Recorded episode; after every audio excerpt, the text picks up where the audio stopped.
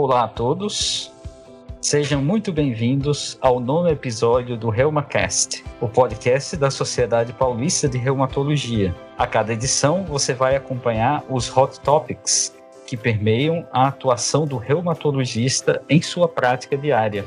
Neste e no próximo episódio, nós vamos discutir a doença relacionada à IgG4.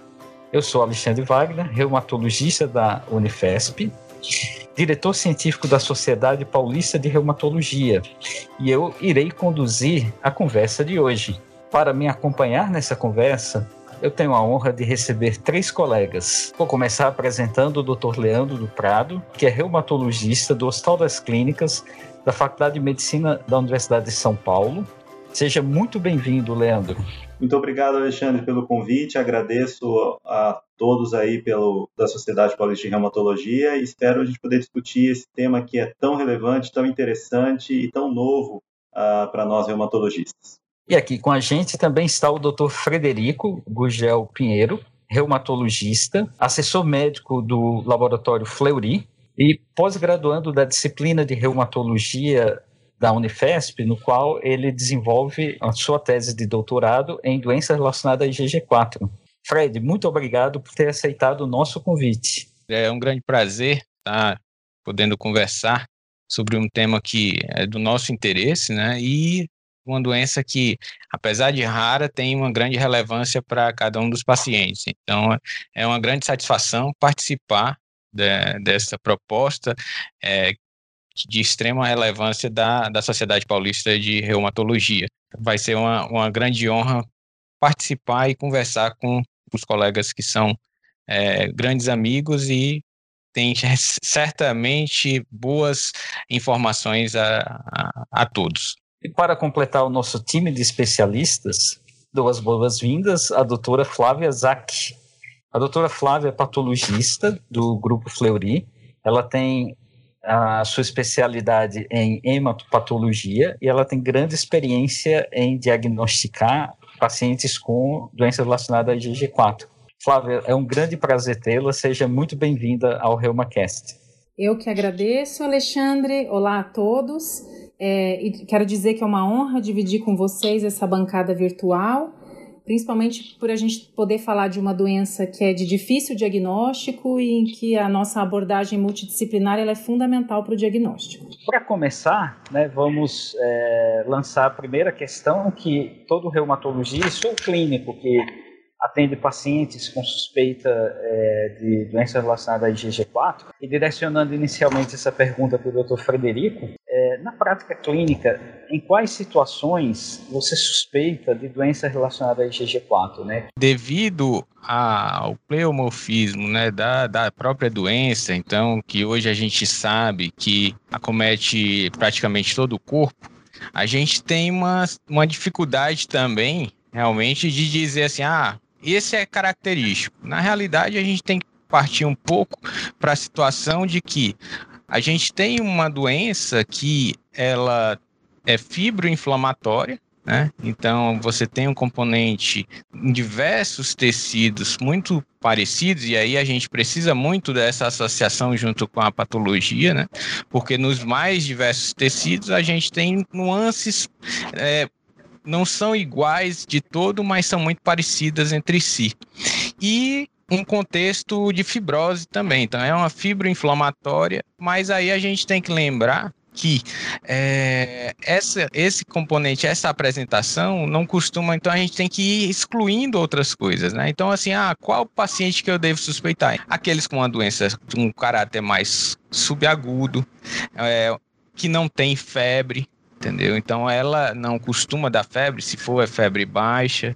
Então é, é uma, é uma coisa que assim, ah, são vários órgãos acometidos. O mais clássico foi aquele é, inicial, é, que é de 2001, que é o grupo do Japão, que foi o pioneiro, né, que Hideaki Ramano e colaboradores mostrou da pancreatite autoimune, que a gente sabe que é a tipo 1, mas aí a gente tem de cima a baixo diversos órgãos que podem ser acometidos. Então, tem acometimentos do, do tipo só linfadenopatia, que tem diversos casos relatados. Então, assim, mas tem acometimento com a, com a ortite, acometimento retroperitoneal. É, então, eu acho que a, o que a gente deve lembrar são características que são mais. É, que vão fazer com que a gente lembre o quê? Ah, seria um paciente que tem mais um curso subagudo, né, é um, um, paciente que pode ter perda de peso, que pode ter anorexia, pode ter uma perda de peso que até com mais de 10% é, do seu peso usual, e que, assim, é, mas não é aquele que tem muita febre, não é aquele componente que a gente lembra mais de uma sepse, entendeu? Então essas são nuances que devem chamar a atenção da possibilidade e lembrando sempre das, das lesões tumefatas, né? Quadros com inflamação e com fibrose também. Então tudo que é, lembrando que órgãos ocos não terão tantas essas, essas lesões, então a ortite, mas assim são nuances que a gente tem sempre que lembrar. Então assim o micolix, o acometimento da, da lacrimal, das, das, da parote, das submandibulares. Então, são coisas que a gente tem que estar. Tá, é, que a gente vai conversar mais aqui, mas tem sempre que lembrar que é, são várias as formas de apresentação e por isso a gente tem dificuldade para determinar, ah, não, esse é tipo. Concordo, acho que é isso mesmo. É muito importante a gente é, saber que existe né, é, é essa doença, porque tem espaço, né, na verdade, conhecer a, as diferentes manifestações e sempre acho que colocá-la num diagnóstico diferencial é, de outras doenças que o clínico ou a, o oncologista ou hematologista é, é, enfim, as outras especialidades vão estar também é, é, lidando, né? E, e logicamente, é, acaba sendo um diagnóstico que a gente pensa quando abre bastante o leque de diferenciais, né? E, e, lembrar que é, qualquer órgão pode ser acometido virtualmente, enfim, então não tem especificamente um quadro típico como o Fred já disse, né? Maravilha. E agora a pergunta mais complexa, agora direcionada para o Leandro, né? No caso, como uma doença considerada como grande simuladora, né? Que outras entidades foram descritas anteriormente, né, de forma isolada, e depois pôde-se agrupar como doença relacionada a IgG4, né? O Fred já citou o micolix, no caso, né? Mas que outras você puxa da memória como um histórico para os nossos colegas reumatologistas? É, várias. É super interessante porque é um histórico mesmo, né? Quando você vai ver é, é, da onde vem, né, essa, é, por que, que o pessoal pensou em, em, em GG4, a doença de micolix, né, é, que a gente já falou aqui já citou que é uma associação de uma cialoadenite, principalmente de parótida, com acometimento de glândula é, lacrimal, né? É, e micolix foi descrito no século XIX, né? É, tumor de Kuttner também, que é uma submandibulite, né? Que pode acontecer. A, a tiroidite de fibrosante de Riedel, que anteriormente era uma entidade separada, hoje já se sabe que ela é relacionada a IgG4 também. É, Para citar outro epônimo, a a doença de Ormond, que é a fibrose retroperitoneal idiopática, né? E vários tipos de fibrose retroperitoneal também são associados. Ah, quando a gente fala também é, de muitas doenças que a gente chamava anteriormente de idiopáticas, como o pseudo, pseudotumor orbitário, né?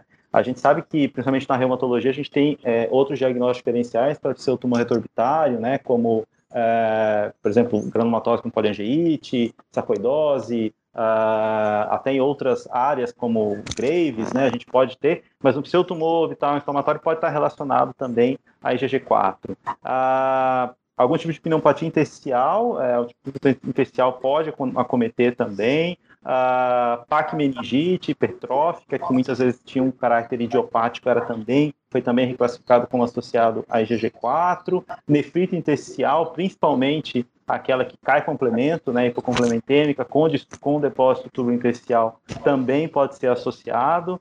A, a ortite e periortite, que a gente não tinha muitas vezes um diagnóstico firmado, a gente tem diagnóstico diferencial como a pericela gigantes, sífilis, né, outros grandes diagnósticos aí de otite, uh, mas uh, hoje também pode estar relacionado a IgG4. Enfim, até o momento são esses que a gente lembra, mas enfim, deve ter, tem outros aí que com certeza ainda podem uh, ser reclassificados, aí outras condições que podem ser reclassificadas como associadas a IgG4.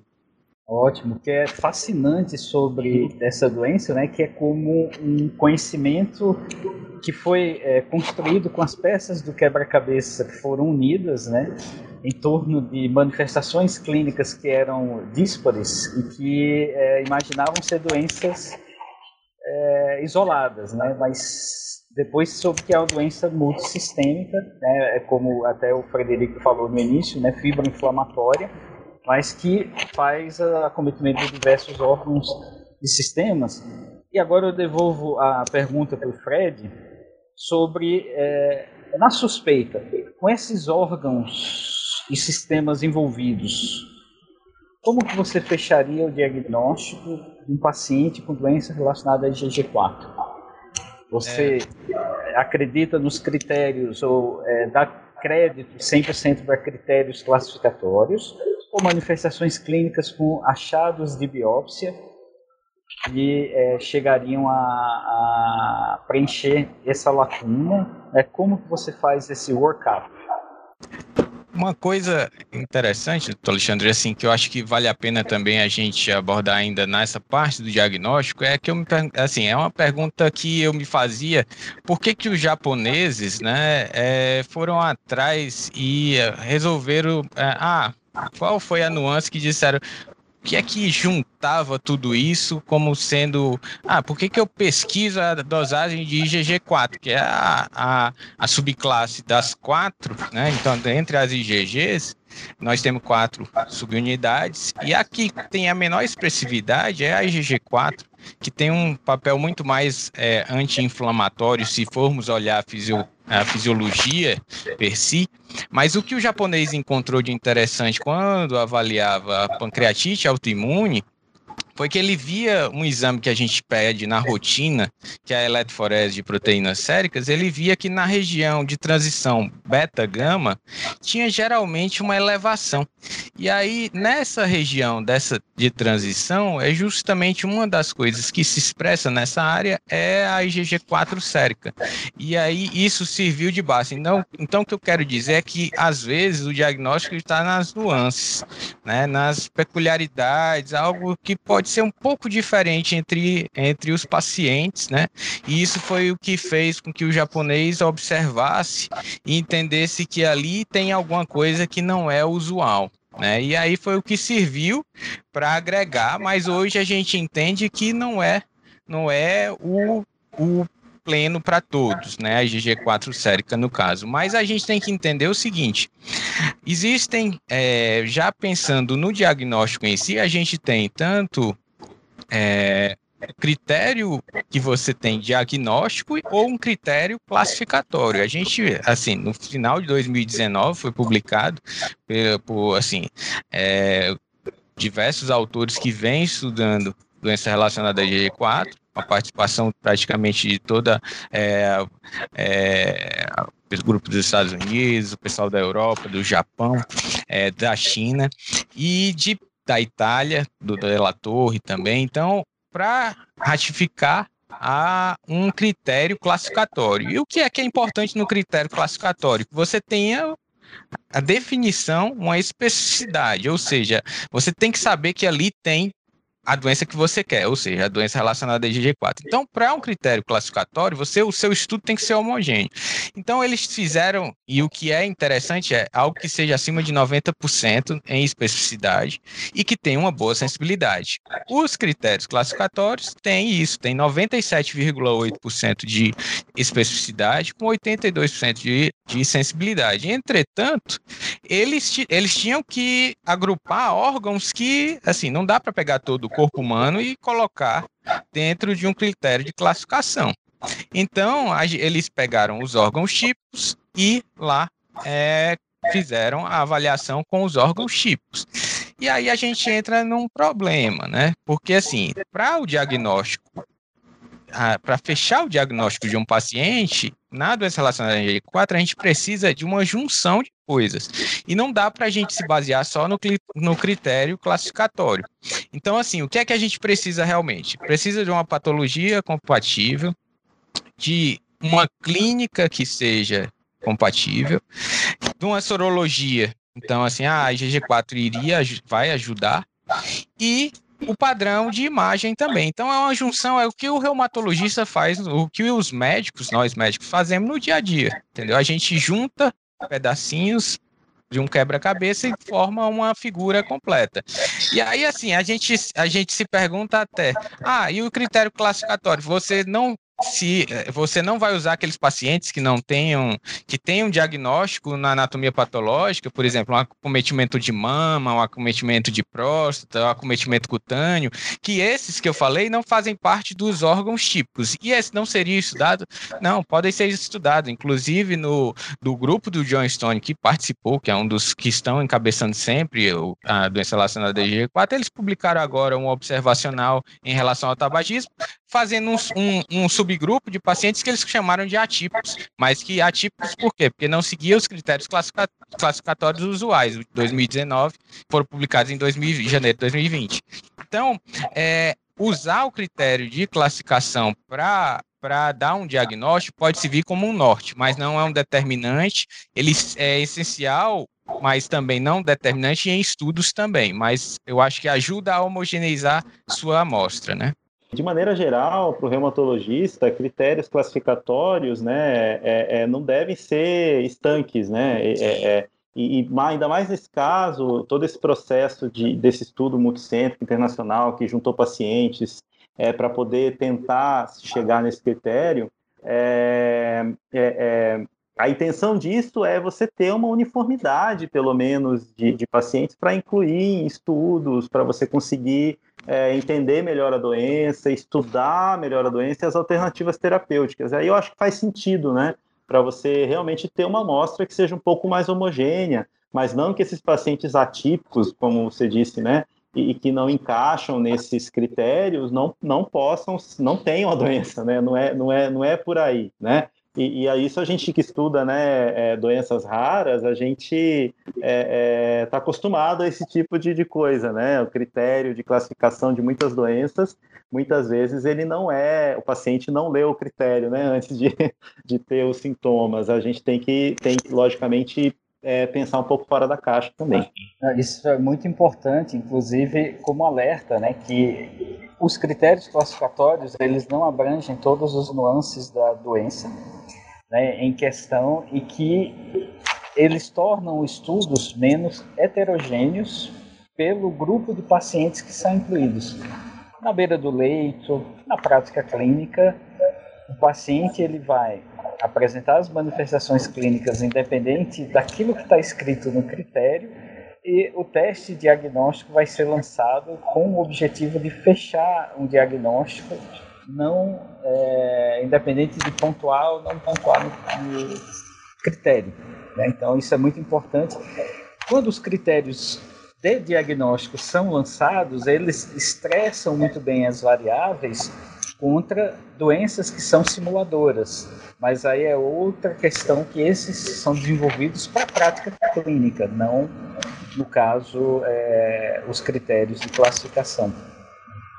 E agora, então, temos o paciente com manifestações clínicas sugestivas de doença relacionada a IgG4. O cirurgião fez a sua é, intervenção esse material chegou para a nossa doutora Flávia Zack. Qual o papel do patologista, Flávia, no diagnóstico da doença relacionada a IgG4? Eu diria que o papel do patologista ele é fundamental, pois a biópsia ela é um dos pilares para o diagnóstico, em conjunto com os achados que vocês já comentaram, né, clínicos e de laboratório. É, a biópsia desse sítio suspeito ela pode fornecer um substrato morfológico para a gente que seja típico da doença e nesse contexto ela também ajuda a excluir os possíveis uh, simuladores aí, os diagnósticos diferenciais, eventualmente neoplasias ou um, algum processo de natureza infecciosa ou outros processos de natureza inflamatória que clinicamente estejam uh, simulando a possibilidade de uma doença relacionada ao IgG4. Quais os principais achados histopatológicos que você encontra numa lâmina até corada pela hematoxilina eosina ou naquelas colorações ainda não chegando na imunistoquímica que levam à suspeita do diagnóstico? Os achados histológicos é, dos sítios acometidos, eles uh, demonstram um infiltrado linfoplasmocitário denso, uh, que é composto por linfócitos típicos e plasmócitos bem diferenciados, uma fibrose bem importante e de padrão estoriforme, ou com pelo menos alguma área que apresente este padrão estoriforme descrito, além de flebite obliterante. Essa flebite ela pode ser parcial ou total. Então, nesse momento, eventualmente a gente lança a mão de uma coloração é, histoquímica especial para a identificação das fibras elásticas da parede do vaso, que pode ser o Verhoff ou existem outras uh, colorações disponíveis no mercado. Então, através dessa coloração, a gente vai identificar eventualmente regiões em que houve obliteração completa do vaso então a gente vai conseguir ver o resto da, da lâmina elástica do vaso e, e confirmar que aquilo seja uma flebite obliterante. Além disso, uh, esse infiltrado rico em plasmócitos, aí a gente entra numa outra etapa que seria da imunistoquímica, que é necessária para a gente avaliar o perfil desses plasmócitos, né? Ótimo. Na imunistoquímica, que marcadores normalmente você lança mão é, pensando não só na doença relacionada a IgG4, que aí a gente pode pensar no CD138 e na própria IgG4, mas para o diagnóstico diferencial de doenças linfoproliferativas. Você normalmente faz uma, um inventário de marcadores nessa investigação? Normalmente a gente. Uh faz a avaliação fenotípica de todas as populações envolvidas uh, no tecido. Então, no caso de uma suspeita para IgG4, então estão incluídos marcadores de plasmócitos, a gente usa o CD138 na prática, o marcador para IgG e marcador para IgG4, que é quando a gente consegue fazer a adequada quantificação de plasmócitos IgG4 positivos por campo de grande aumento bem como a gente consegue fazer a avaliação da relação de IgG4 sobre IgG. E, além disso, a gente avalia os linfócitos de fundo. Então, a gente faz é, marcadores para linfócitos T, que seria o CD3, o mais comum, e para linfócitos B, CD20. É, na, numa situação em que seja necessário fazer um diferencial com uma neoplasia linfoproliferativa que eventualmente tenha uma diferenciação plasmocitária ou até com uma neoplasia plasmocitária, a gente inclui uma gama maior de marcadores de linfócitos, bem como a gente avalia as cadeias leves de imunoglobulina K e lambda, é, na busca de uma eventual clonalidade ou para afastar a clonalidade plasmocitária, e ainda, eventualmente, marcadores de anomalia plasmocitária para auxiliar. Então, basicamente, o painel inclui quase tudo isso, com frequência, né? Ótimo. É uma é, investigação bem é, complexa quando há suspeita de neoplasia, né? Agora, mesmo você vendo uma lâmina com plasmócitos bem típicos, é, sem atipia celular, é, nesse caso, você ainda se sente na, a necessidade de afastar algo que seja um plasmocitoma ou linfoproliferação? Não necessariamente, porque em geral, do ponto de vista morfológico, a gente deve suspeitar mais quando são mantos densos uh, dessas células né, inflamatórias, uh, desculpa, dessas células, tanto linfócito quanto plasmócito. No caso da doença relacionada ao IgG4, eu diria que é mais um infiltrado, apesar de denso, ele é mais intersticial ele tem um caráter, é, do ponto de vista morfológico, mais inflamatório para o patologista. Então, não, nem sempre a gente inclui, é mais quando há uma forte suspeita, por exemplo, de uma neoplasia, então que eu tenha que fazer esse diferencial obrigatoriamente. Em relação ainda, por exemplo, a um acometimento orbitário, por exemplo, onde o malte também é algo, o, o linfoma malte seria algo bem é, frequente, né? Nesse tipo de acometimento, Flávia, a gente tem alguma, assim, porque as células costumam ser no malte um pouco mais diferenciadas, não? Sim, no, no malte são linfócitos pequenos, bem diferenciados, e, e às vezes pode ter inclusive diferenciação plasmocitária, né?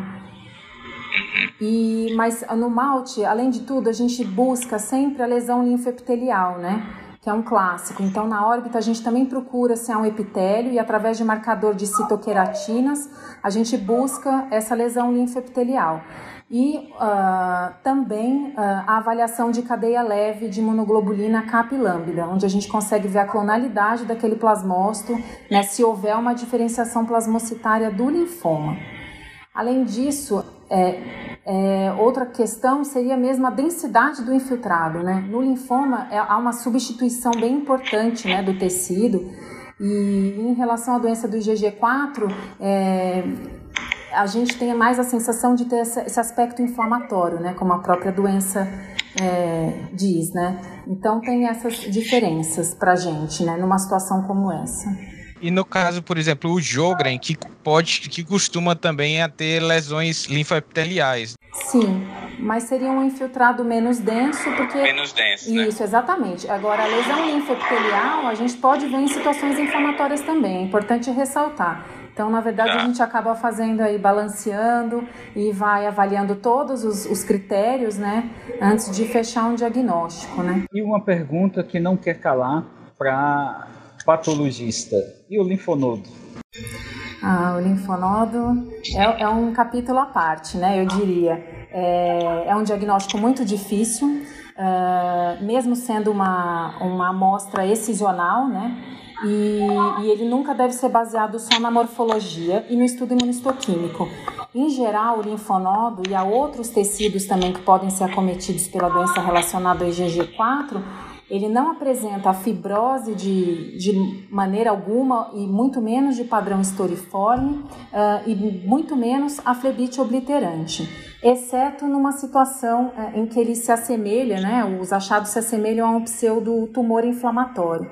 Então, há diversos artigos uh, recentes, que eu, recentes que eu busquei. Então, eles dividem uh, os achados morfológicos em linfonodo em cinco subtipos uh, histológicos, que são similares às situações que a gente vê no dia a dia. Então, seriam casos em que se assemelham a uma doença de uma do ponto de vista morfológico, ou uma simples hiperplasia linfóide folicular, ou ainda casos que parecem uma hiperplasia linfóide de padrão paracortical, ou casos que se assemelham a uma transformação progressiva dos centros germinativos, e esse é o caso que eu diria que é o mais difícil de todos, porque os plasmócitos eles ficam localizados nos centros germinativos, diferente das outras situações aqui que a gente vê uma plasmocitose mais uh, interfolicular. E, e recentemente eu vi uma descrição uh, de um caso que se assemelhava a um padrão uh, paracortical do tipo mononucleose símile. Então, são padrões que são muito frequentes para nós do ponto de vista morfológico na hematopatologia e são um desafio, né, pela sobreposição. Eu diria que o papel principal do linfonodo, na verdade, é excluir um diagnóstico diferencial. É, nesse contexto. É, sem dúvida, é o mais é, desafiador para o patologista, né? Exatamente e muitas vezes não vem com, com suspeita né, de GG4. Às vezes o linfonodo é biopsiado pensando numa outra hipótese, né, e, e, e aí realmente dá trabalho de é, é, pensar nisso, né, Fábio? Não sei se você já Exatamente. Parou com esse tipo de situação onde acabou fechando o GG4, mas vinha outra, com certeza vinha outra hipótese. Né? Nunca aconteceu comigo de eu fechar, né, sem ter vindo a hipótese num linfonodo, mas agora é uma, é uma situação que tem, tá, a gente tem sempre que colocar no nosso horizonte, né, por conta desses, desses simuladores aqui, né, dessa morfologia que simula. E eu acho que uh, é muito importante o patologista, inclusive o patologista geral, né, ter consciência é, dessa, dessa possibilidade, né? Eu acho que a gente talvez é, subdiagnostique muito porque não teste mesmo, né? A gente acaba não fazendo com frequência o GG4 nessas situações aqui que eu listei dos linfonodos, né? Sem dúvida, a interação, né, a discussão do caso, a informação clínica que o reumatologista ou o clínico de uma forma geral pode trazer para o patologista ajuda muito na construção do raciocínio do diagnóstico, né? Esse, a gente aprende muito com os patologistas e acho que trazer a informação clínica correta ajuda muito para é, afirmar mesmo o diagnóstico. Agora, uma pergunta provocativa, né? Apareceu CD68, apareceu necrose, é, esquece, esquece o linfonodo o raciocínio passa para outro polo? Com certeza, ele entra mais ou menos, essa, situação entra mais ou menos como um critério de exclusão. São raras situações em que você pode ter, por exemplo, um granuloma associado. Há casos descritos de linfonodo é, é, compatíveis com, doenças relacion, com doença relacionada ao IgG4 que tinha uh, um granuloma associado, mas situações como uh, infiltrado de neutrófilos e necrose, a gente deve suspeitar de outros diagnósticos, né? Então, no caso caso de granulomas, doenças infecciosas ou até mesmo a sarcoidose, uh, nos exudatos neutrofílicos, né, quadros infecciosos, ou ainda a gente tem que sempre lembrar que pode existir a possibilidade de alguma outra uh, doença autoimune, né, que também uh, possa ter um aspecto parecido, né. E os eosinófilos? Eosinófilos na lesão próxima ao infiltrado é, linfoplasmocitário. Eles podem ser encontrados né, na, na doença relacionada ao IgG4, é descrito. Eles não entram como critério diagnóstico, mas, uh, mas são descritos com frequência em associação ao infiltrado. E, então, não é um, um, critério que me levaria a pensar em outra situação imediatamente, né? E outra coisa que a gente pode ver uh, também é a formação de centros germinativos também é, é uma situação que é descrita, que não entra como um critério né, diagnóstico, mas também é descrito nessa, nos, na, no, na, nas lâminas é, desses casos de doença relacionada ao IgG4. Muito interessante esses achados e digamos, agora que é, exaurimos a Flávia, passando a bola de volta para o Leandro, digamos que a doutora Flávia fechou o diagnóstico né, com os achados típicos, imunistoquímica com a relação IgG4 e IgG acima de 50%, número de células de campo de grande aumento mais que 10 células numa lesão típica que passo seguinte você daria para avaliar a extensão da doença num paciente suspeito? É muito interessante isso, Alexandre, porque isso vem mudando ao longo do, do, do tempo, né? E é importante a gente é, entender que, apesar da doença ser tão diversa, acometer tantos órgãos, uh, existem, na verdade, alguns uh, fenótipos de apresentação, né, é, que, que a gente pode chamar dessa forma. E isso apareceu justamente depois de uh, esse grupo internacional que, que se juntou para escrever, né, para desenhar esses critérios classificatórios do ACR e EULAR, é, é, analisaram é, cerca de 800 pacientes aí que, que foram incluídos para avaliar esses critérios, analisaram as características é, é, é, é fenotípicas desses pacientes, né?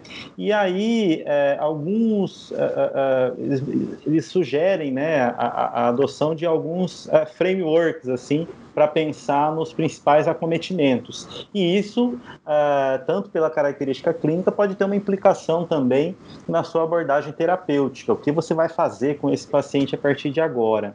Então, a gente tem, por exemplo, a, a, os pacientes que apresentam um fenótipo que a gente chama de pancreato biliar, né? que são aqueles pacientes que têm a, a hepatite, a pancreatite autoimune, né, associado a alguma alteração, por exemplo, da, da vesícula biliar, com colangite esclerosante, ou alguma alteração do trato biliar ou fígado, né, é, esses pacientes podem evoluir, por exemplo, é, com uma gravidade maior, com diabetes é, secundário à insuficiência exócrina, é, com alteração, com obstrução né, do trato biliar, então pode ser uma doença grave nesse sentido, e são pacientes geralmente do sexo masculino, brancos, um pouco mais velhos, que têm altos níveis de GG4, geralmente sérica, então pode ser um marcador interessante para você é, é, é, avaliar nesses pacientes e que geralmente respondem bem ao tratamento. Da mesma forma, é, um, um, um, fenótipo que responde bem ao tratamento e que também tem altos níveis de GG4 é, é a, o que eles chamam de doença de Mikulix associada a manifestações sistêmicas. São aqueles pacientes que têm alterações de glândulas lacrimárias e salivares, pode simular uma síndrome de Jogren, porque vai evoluir com síndrome Zika geralmente, uh, mas também pode ter manifestação, hepá, manifestação hepática, manifestação é, pleural ou pulmonar com doença intersticial, manifestação renal com nefropatia né, é, é, e, e, glomerulopatia, uh, e que também a, a respondem bem ao tratamento com, inicialmente com glicocorticoide, como a gente vai falar mais para frente. Uh, já os outros dois fenótipos, né, é, é, são fenótipos que geralmente não respondem tão bem ao tratamento. Então é importante você, a gente saber disso. É, o que a gente chama de fenótipo retroperitoneal barra ortite é aquele paciente que geralmente tem a fibrose retroperitoneal e tem uma doença mais fibrótica. Uh, pode evoluir também com alteração, com, com um quadro uh, de grandes vasos, né? Então a horta, até doença coronariana também é descrito, pericardite constritiva, uh, e são pacientes que não tem tanta, por ele ter um componente mais fibrótico, a descrição é que não tem tanta uh, aumento de GG4 sérica. Para esse paciente não é um marcador tão importante, né? Pode ser até normal, inclusive. Uh, e um outro fenótipo interessante é o fenótipo de cabeça e pescoço, né? Que é, é, é, os outros três fenótipos dos pacientes geralmente são homens e um pouco mais velhos, né? E geralmente raça branca. Nesse fenótipo, mulheres têm é, uma incidência grande. Uh, foi visto uma incidência grande em, em pacientes asiáticos, né? E, e, são pacientes que têm também é, uma história de atopia, né? É, então, geralmente, o paciente tem uma alérgica associada, né?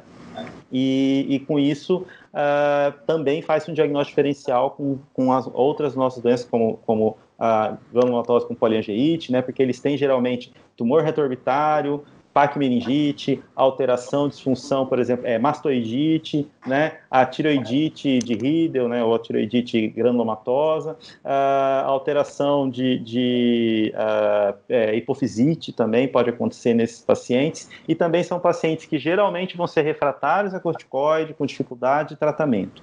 Então, é, é, dividir clinicamente esses pacientes pelo acometimento pode te ajudar a pensar em que casos é, é, é, é você deve ter uma ação é, inicial ou é, deve pode ter uma, uma ação inicial com corticóide, ação inicial já com um tratamento mais complexo, como a gente vai, vai discutir mais para frente. E antes de pedir qualquer complementação para o Fred, eu gostaria de tornar público é, que ele tem o mnemônico mais complexo relacionado à doença relacionada a IgG4, que é o mnemônico de acometimento pulmonar. Esse mnemônico que ele criou se chama Ivone 2. Você poderia nos explanar, Fred, o que, que, o que, que tem de acometimento pulmonar na doença relacionada a IgG4 com base no seu é, mnemônico, que agora será conhecido pelo Brasil inteiro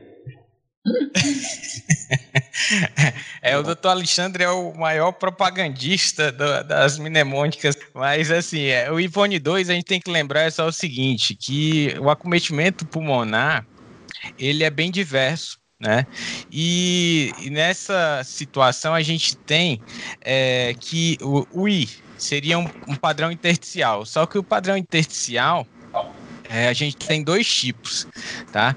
É, o intersticial, que é como se fosse um reticular difuso, mas existe também um que aí é o, é o que eu, eu chamaria de um vidro fosco, é, e também nesse padrão.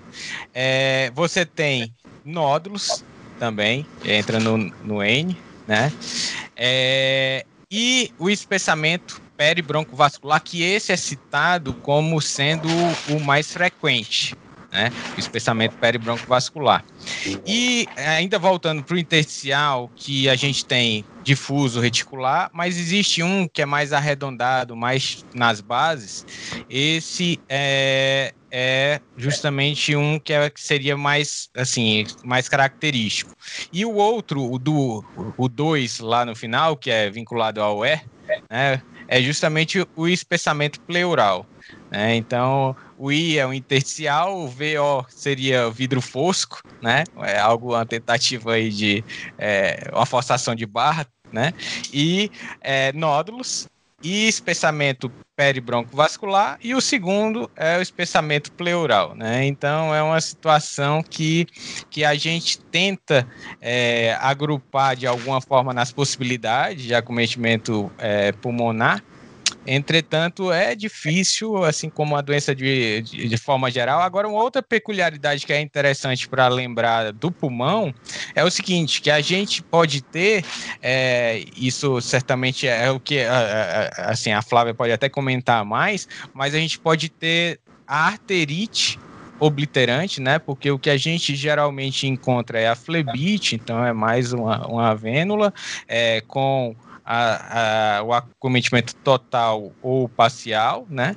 É, mas aí a gente no pulmão pode ter arterite obliterante e a outra coisa é nuance a presença de neutrófilos quando a gente tem acometimento é, alveolar pode ter a presença de neutrófilos também e ele fala acometimento de outros órgãos que tem a lesão de mucosa, né? Então você pode ter a presença que não é usual a presença de neutrófilos, né? É só reforçar que, em geral, uh, habitualmente a gente vê a flebite obliterante, né? Mas a arterite ela é descrita, mas bem menos uh, é, frequente.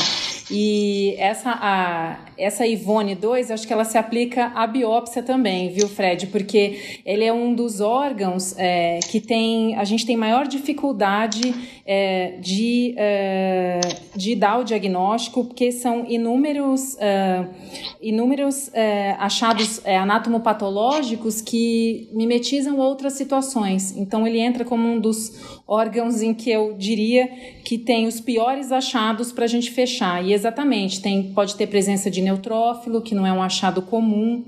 Então, tem diversas é, possibilidades diagnósticas diferenciais aí para a gente listar nessa situação. Maravilha, pessoal. Olha, a conversa está muito boa. A gente poderia ficar horas e horas e horas conversando sobre a doença relacionada à IgG4. É um tema fascinante. Infelizmente, nosso tempo está acabando, né? É, muito obrigado por vocês terem participado, pela contribuição que deram no nosso ReumaCast. Ah, eu gostaria de dizer, Alexandre, que de qualquer forma a gente discutiu nesse tópico que o ser médico e ser reumatologista, é, a gente tem que trazer, apesar de ser uma doença nova, a gente tem que trazer muito do que a gente aprende lá nos bancos da faculdade, anamnese, exame físico, história do paciente, né? É, a gente sabe que biomarcadores e outros uh, exames podem não ser definitivos nessa doença e o bom e velha, a boa e velha conversa e a investigação, né, que o reumatologista é tão habituado a fazer, uh, é fundamental no diagnóstico da, da, da, doença relacionada à IgG4. Então, apesar de nova, são velhas ferramentas que a gente uh, também vai utilizar uh, no diagnóstico da doença. E é isso, queria agradecer, uma honra discutir, conversar, um bate-papo super legal com vocês. E até o próximo episódio. Eu concordo inteiramente com, com o Leandro, eu acho que realmente é uma é, é, algo de extremo valor a gente essa, esse tipo de conversa e trazer essas informações a respeito de uma doença que é rara, mas que é, apesar da raridade deve estar na cabeça de todos nós é, reumatologistas e médicos em geral. Então é, é importantíssimo para o paciente, visto que existem grandes é, definições que vão nortear Por exemplo, você pode sair de uma ampla cirurgia e, e fazer uso de medicações, então pode trazer uma diferença muito ampla em relação à morbidade. Então é, é algo de extremo valor essa, esse tipo de conversa e, e é, é um grande prazer conversar com amigos. Então é, foi muito bom, essa, foi muito boa essa interação entre todos nós. Eu quero agradecer essa ótima conversa que a gente teve e dizer que eu aprendi muito com vocês, porque o patologista também, a maioria das vezes, trabalha sozinho lá no cantinho dele, então a gente fazer essa integração é importante para abrir o horizonte e e, e, pensar né, na doença relacionada ao IgG4, que muitas vezes, a maioria das vezes, não é de fácil diagnóstico, né, do ponto de vista anatomopatológico. Então, eu quero agradecer e convidar todo mundo para o próximo episódio, onde a gente vai continuar comentando é, outros tópicos a respeito da doença relacionada ao IgG4. Então, até lá. Muito obrigado, meus amigos, pela disponibilidade, por essa conversa super rica né, de conteúdo e muito relevante para o reumatologista. E você, ouvinte, continue nos acompanhando que no próximo episódio é, teremos a continuação dessa conversa sobre a doença relacionada a IgG4. Compartilhe com seus amigos e siga a gente no Facebook, no Instagram e no Twitter, sempre com a identidade Reumatologia SP. Muito obrigado a todos e até logo.